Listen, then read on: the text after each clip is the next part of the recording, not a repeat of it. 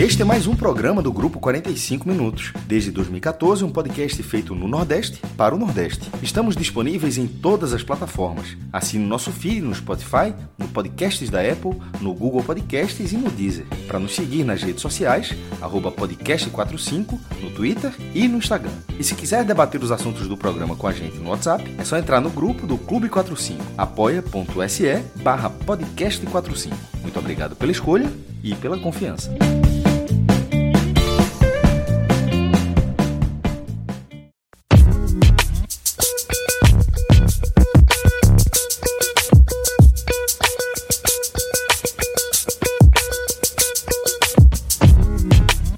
Galera! Começando mais um Hoje Tem Bet e a gente tá falando de uma quarta-feira bastante movimentada em relação aos clubes que a gente acompanha aqui é, com um olhar mais próximo, os clubes aqui da região Nordeste, né?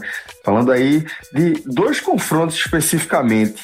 O primeiro deles envolvendo Bahia e Fortaleza, as duas equipes que entraram na temporada 2020 como é, principais representantes do Nordeste, ou pelo menos as equipes que tinham as melhores condições de disputar esse, esse posto aí, serem as duas principais é, equipes da região, tá? Vão se enfrentar pela Série A e além disso a gente vai falar também do encontro entre Palmeiras e Ceará, jogo de ida das quartas de final da Copa do Brasil.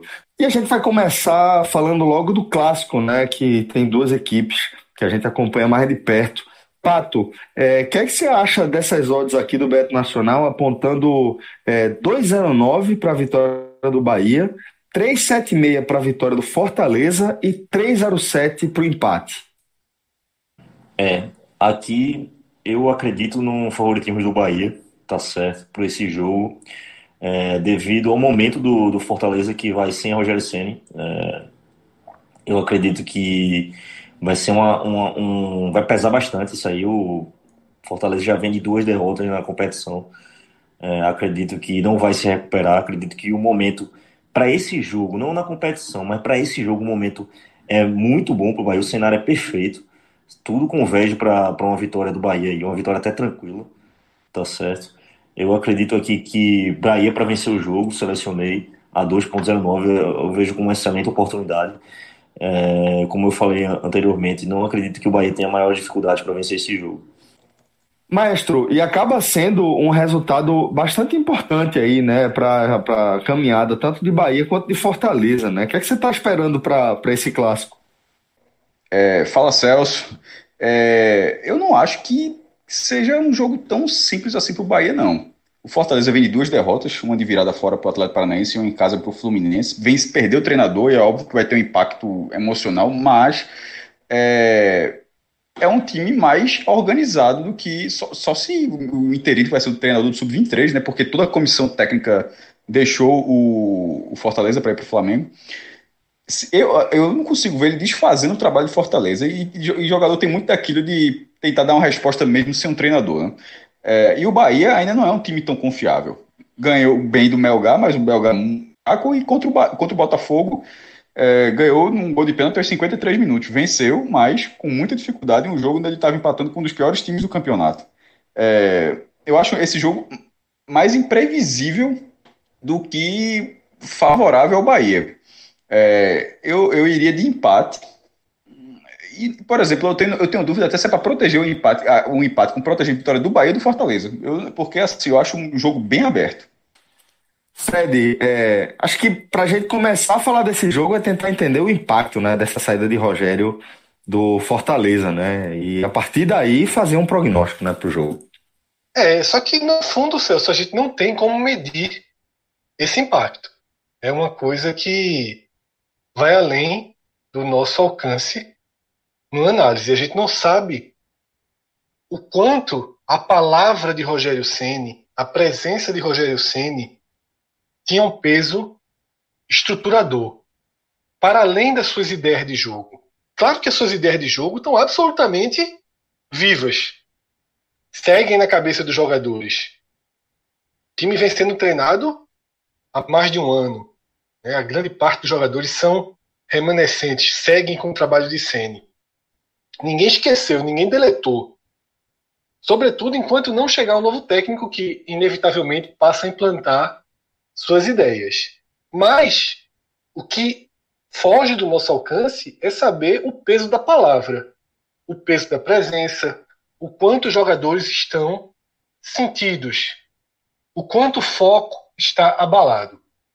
E essa é a chave do jogo, porque por desempenho, na CNTP, sem o Flamengo ter entrado e rasgado a história, o Fortaleza era um time mais preparado essa partida.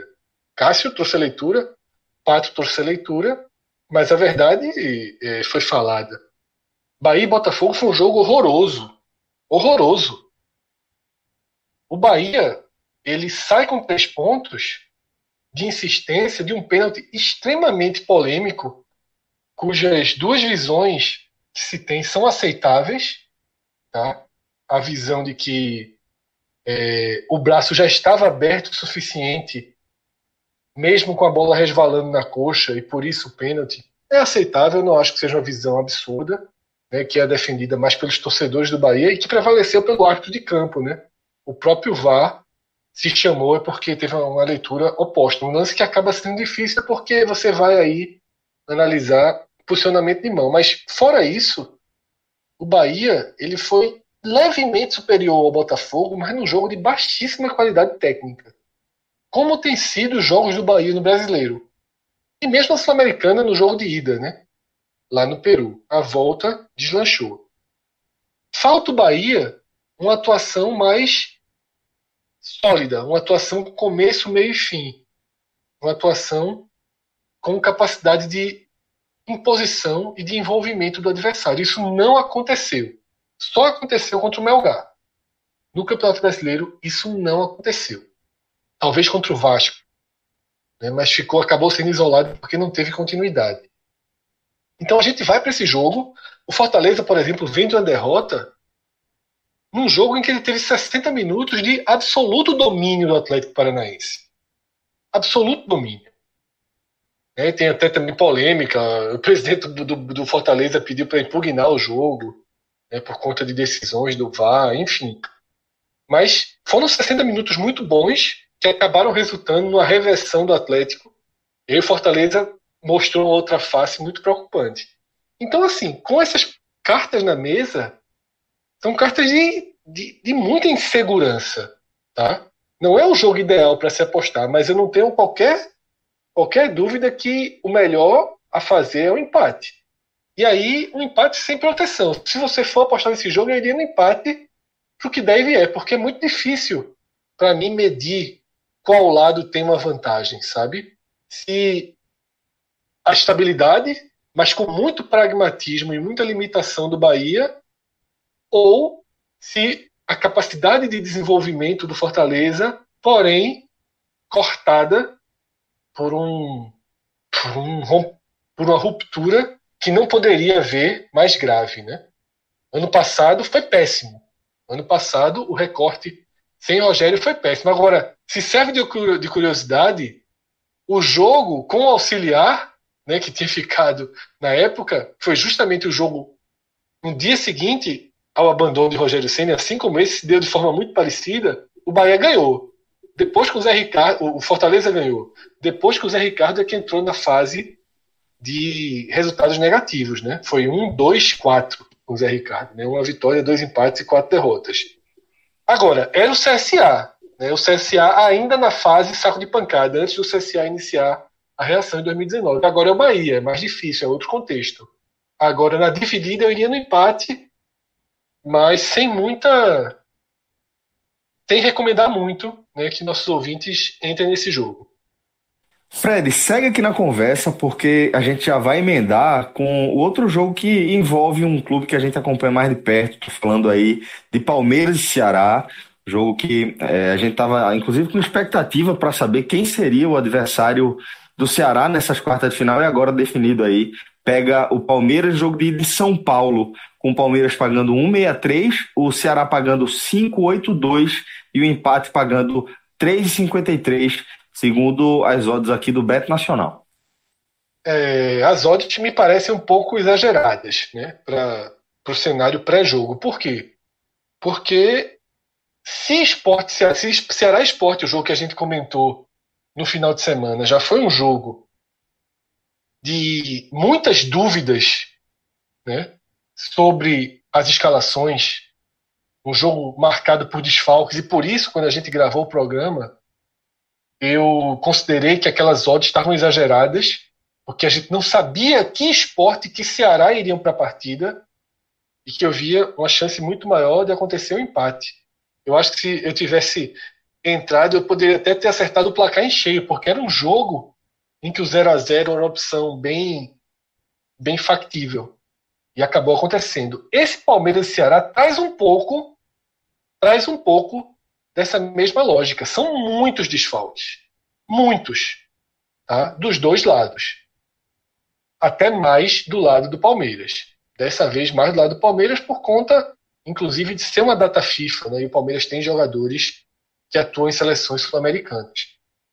Mas o peso de Vina é um peso desproporcional. Tá? O Ceará sem Vina não vence. O Ceará sem Vina perde organização, perde poder de definição, perde as bolas paradas. Tá? É quase outro time. E aí, eu estou muito na dúvida do que Guto vai armar sendo o jogo de ida e sabendo que tem um cenário melhor para o jogo de volta. Porque o jogo de volta é na próxima quarta e a rodada das eliminatórias é na terça. Dificilmente a gente vai ter o Palmeiras fazendo aquelas operações de trazer o jogador de avião, porque o jogo é no Castelão, é longe tá? para você trazer um jogador de outro país. Para São Paulo, 4, 5 horas de voo. Você ainda teria mais outro deslocamento, já não é tão fácil encontrar voos, malha aérea. Não é não vejo o Palmeiras fazendo essa operação de guerra para utilizar um jogador que atuou na terça-noite para atuar na quarta no Castelão. Então, o cenário de volta, com Vina voltando, é mais positivo para o Ceará. Isso me coloca uma interrogação se Guto não pode tentar montar um Ceará essencialmente defensivo inclusive não escalando nem Felipe Bachola, nem Wesley, nem Rafael Sobis no lugar de Vina. E sim montando um trio de volantes. Deixando, inclusive, Fernando Sobral caindo pelos lados. Um trio de volantes sem contar com Fernando Sobral. Tá? Sem contar com Fernando Sobral. Eu acho que seria um desenho interessante tá? para o Ceará tentar travar esse jogo. Como a gente comentou no podcast que abriu a semana, uma derrota por um gol de diferença é aceitável para o Ceará. Então, eu acho que esse é um dos caminhos. Mas eu só acho. Quando você tem um cenário tão incerto previamente, é difícil você fazer uma projeção. Tá? Enfim, resumo da ópera. Considero o Palmeiras favorito porque mesmo com mais desfalques, o que sobra é muito mais forte do que o Ceará e tem mais peças com poder de definição do que o Ceará. Tá? O Palmeiras não terá alguns dos seus principais jogadores, mas o Ceará não terá o seu grande definidor, o jogador que decide. Isso tem um peso muito, muito grande. Então, considero o Ceará, o Ceará favorito, mas não considero a odd interessante. Não sei se Pato pode trazer alguma outro, algum outro recorte. Mas eu não iria no 1.6. Tá? Considero o Palmeiras favorito, mas não para arriscar 1.6. Se fosse 1.8, 1.9, eu já acharia até interessante. Mas nesse desenho que está aí, eu não, não entraria, não. Tô curioso também para saber a visão de Pato, né? É, sobre essas odds aí, mas antes eu quero saber também o que é que o maestro acha é, desse, desse jogo de maneira geral, né, maestro? Um jogo é, bastante importante, né, que abre uma, uma fase de um torneio como a Copa do Brasil aí mata-mata, que é aquela coisa que você sempre fala, né? Agora, velho, tá todo mundo sonhando com o título, a partir de agora todo mundo fica com um gosto amargo se não chegar a esse destino ainda. Inclusive, é o que faz você lamentar de forma dobrada os seus desfalques. Pô, mas logo agora, na hora que tá tão pertinho, dá, uma, dá aquela impressão de, de ser um azar que tá tirando o seu título. Não é um azar que tá tirando você de um jogo, é que tá tirando algo muito maior.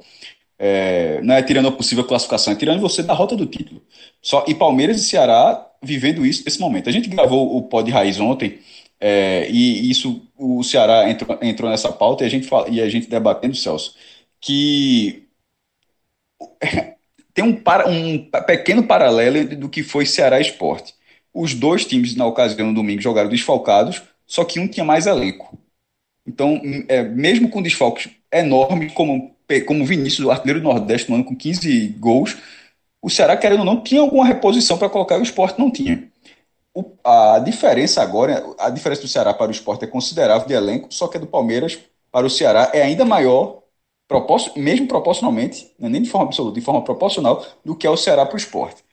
Então, nesse caso, o, os dois times têm desfalques sérios, mas o Palmeiras continua tendo elenco para essa reposição. O Palmeiras eh, pode jogar sem o principal atacante e sem o capitão. Então, assim, tem, é, tem desfalques pesados também. O Palmeiras também está lamentando isso. É, nessa, e, e no, no, a conversa sobre o jogo seguiu da seguinte forma: que era todo mundo que participou, eu, João, Fred, Minhoca, era enxergando o jogo como um jogo para que, ele, para que ele seja reversível para a volta. Isso significa que, na visão ali no debate, pelo menos, não era o Ceará vencendo o jogo, era trazendo um resultado que seja reversível, porque nos 90 minutos o Ceará tem condições de ganhar do Palmeiras. O Ceará já ganhou do Flamengo, por exemplo, que é um time melhor do que o Palmeiras. O Ceará não tem condição, que é o que a gente falou, de atropelar o Palmeiras. Ou seja, ele se levou um 2 a 0 na ida. Aí na volta tu tem que fazer 2 a 0 para ir pra, para os pênaltis, aí é muito já fora da curva. Você pode até fazer, mas aí já é muito, é um roteiro muito difícil.